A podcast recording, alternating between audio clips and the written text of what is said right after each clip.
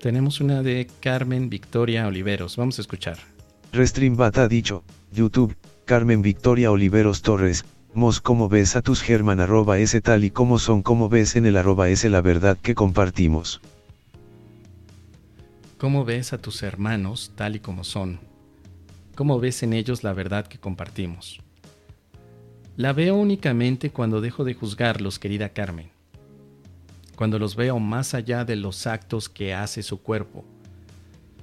Cuando al cuerpo que parece presentarme frente a mí no le doy más importancia, o sea, para ver la verdad en ellos, hay algo que aprendí con un curso de milagros y luego lo llevo a la práctica todos los días. Allí te va. Esto es fuerte, pero es lo que me ha mantenido en ecuanimidad para relacionarme con mis hermanos. Todos me mienten. Y yo también. Todos. Y me refiero al cuerpo. No digo que un hermano sea mentiroso, sino que su cuerpo miente. Mi cuerpo miente también. Así que, si recuerdo eso, yo ya no voy a buscar la verdad en lo que presente su cuerpo. La verdad de mi hermano la voy a buscar en otra parte, pero no con los actos de su cuerpo porque su cuerpo miente. Para mí es una verdad reconocer que el cuerpo miente. La mente me engaña, porque me hace suponer que lo que el cuerpo me muestra es la verdad. Entonces, ahora la mente es la que tiene que saber que no puede poner toda su atención en lo que hace el cuerpo de mi hermano, creyendo que ahí va a encontrar la verdad de las cosas dejo de ponerle tanta atención a lo que hace el cuerpo y comienzo a poner más atención en mi propia mente y en el Espíritu Santo. Eso es lo que hago. Y esta práctica es a nivel del curso de milagros tan simple como decir, Espíritu Santo, quiero ver a mi hermano como tú lo ves. El Espíritu Santo no ve cuerpos en tu hermano. Los cuerpos los ve el ego. El Espíritu Santo ve el amor, entonces, en pocas palabras, veo la verdad en mi hermano cuando dejo de hacer análisis sobre su comportamiento. Nunca analizo el comportamiento de los demás, pero en ocasiones cuando lo he hecho, me confundo. Trato de hacer algún tipo de teoría acerca de por qué dijo esto, por qué hizo aquello, ¿Será que de pequeño tuvo este momento malo? ¿Será que trato de hacer una historia?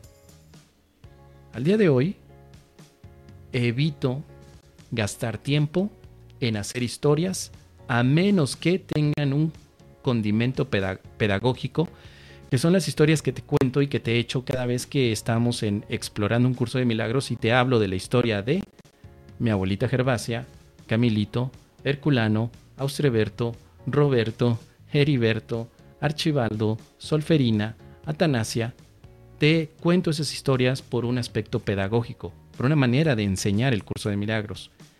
Pero en mi día a día trato de evitar hacer historias de los cuerpos que miran mis ojos, de los personajes. Porque sé que la historia que yo haga nunca va a ser la verdadera. Entonces, siguiente punto es que para mí este mundo es una mentira. El mundo es una mentira y los cuerpos mienten. No necesito mirar allí para encontrar la verdad. La verdad es reconocer que hay una mentira que estoy viendo. Entonces la verdad representa algo más inherente a lo que yo había supuesto al principio.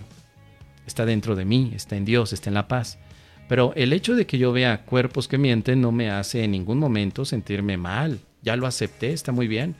Al contrario, ahora utilizar este cuerpo para contar estas mismas mentiras, pero con un enfoque diferente. Cuando te cuento las mentiras de Archibaldo y de su novia Solferina, tiene un enfoque para que recuerdes que el perdón es otro cuento más, en el que nadie te está haciendo nada. Este aspecto ha sido para mí lo que ha cambiado mi vida completamente desde hace 12 años.